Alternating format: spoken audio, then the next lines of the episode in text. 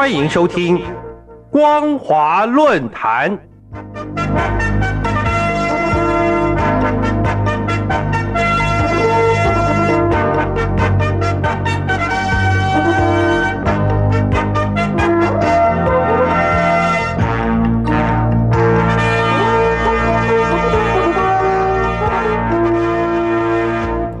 听众朋友您好，欢迎收听光华论坛，我是黄轩。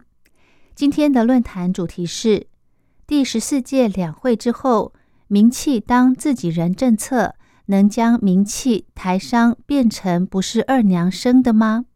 能加速合统吗？各位亲爱的听众朋友，三月六号，习近平参加全国政协会议民建工商联的联组会。他对民企喊话说：“民营经济是中共长期执政实现两个百年奋斗目标和中国梦的重要力量。”习近平还说：“我们始终把民营企业和民营企业家当作自己人，在民营企业遇到困难的时候给予支持，在民营企业遇到困惑的时候给予指导，而且还要在制度和法律上。”把国企、民企平等对待的要求落实下来，以鼓励民企发展和提振市场信心。至于习近平为什么要在政协中讲这些暖心的话呢？相信大家心知肚明。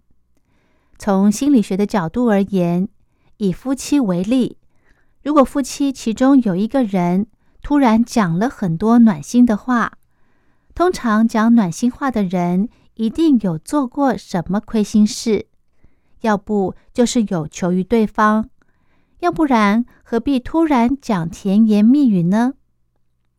从外在因素分析，近年中美大战、新冠疫情封锁造成经济惨状。习近平承认，从二零一七年中共十九大以来，中国发展的外部环境急剧变化。不确定、难预料的因素明显增多。他批评西方国家对我实施了全方位的遏制、围堵、打压。我们援引海关数据和中国春季订单总量显示，二零二三年一月份，欧洲对中国订单同比减少百分之五十，北美减少了百分之四十。而香港统计署的数据。同月进出口同时下跌百分之三十点二以及三十六点七，跌入了七十年来的极低值。从内在的因素分析，过去几年中共密集展开对互联网巨头的反垄断调查，阿里巴巴收到巨额罚单，旗下的蚂蚁集团上市被叫停，滴滴从美国纽交所退市，腾讯游戏版号被停发。市值大量蒸发，占经济增长达百分之三十的房地产行业，也遭到中共三道红线的融资限制之后一蹶不振。房地产名气陆续债务违约，恒大债务规模超过万亿。此外，包括新东方在内的教育培训行业也遭到严厉的打压，整个行业几乎被搞垮。整体而言，经过这几年内外交逼，经济严重下滑。二零二零年的年增长率为百分之二点四，二零二二年的经济增长率只有百分之三。这是从一九七六年文革以来，中国经济几乎崩溃后最慢的增长速度。根据国际知名的财经杂志在去年九月的报道，最近十年。民营经济在 GDP 中的占比从百分之五十上升到百分之六十以上，贡献了五成以上的税收、七成以上的技术成果以及八成以上的城镇劳动就业岗位。民营市场主体占全国市场主体的比重高达百分之九十八。这些数据都是民营企业及台商。对中共经济发展实实在在的贡献，因为这几年的经济下滑，各级领导人突然醒了，发现国家各方面的脆弱性，距离国富民强还有好远好远的距离。所以这半年来，不管大会小会，都提鼓励民营经济，说要保护他们的产权，保护民营企业家，其实就是着急了，给民营经济一些鼓励，安定人心，让大家不要跑。如何检验习近平说的鼓励名气发展的话是真的呢？我们认为，习近平上台后。在各地的名气中，甚至连外企都强调党建。有些大型名气被空降第一党委书记，有些甚至要求党员佩戴党徽。这个政策是否会暂停或取消，将是一个观察的重点。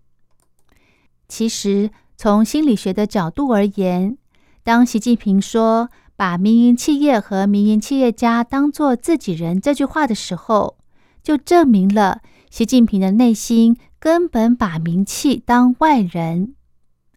各位听众朋友，您会对自己的儿子或女儿说：“我把你当自己人吗？”不会嘛，因为自己的儿子女儿就是自己的亲生骨肉，就是自己人。只有想要拉拢外人的时候，想要靠近的时候，才会说：“我把你当自己人。”是不是呢？习近平内心也知道，名气知道自己是二娘生的，是外人，所以要名气消除顾虑，放下包袱，大胆发展。如果连中国大陆的名气都知道自己是二娘生的，那么台企，也就是在中国大陆投资发展的台湾企业家，难道不知道自己只是三娘生的吗？台气地位更不如名气，是吧？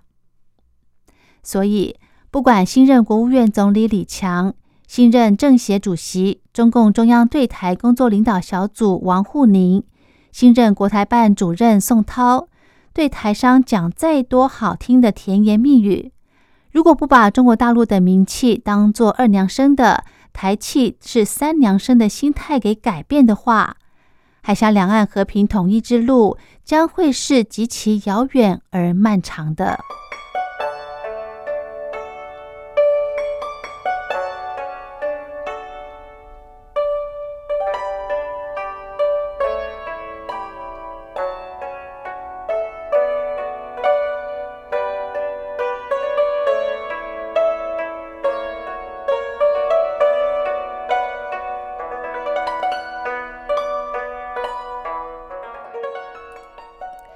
好的，今天的论坛主题是第十四届两会之后，名气当自己人的政策能将名气台商变成不是二娘生的吗？能加速合统吗？我是黄轩，感谢您的收听，我们下次再会。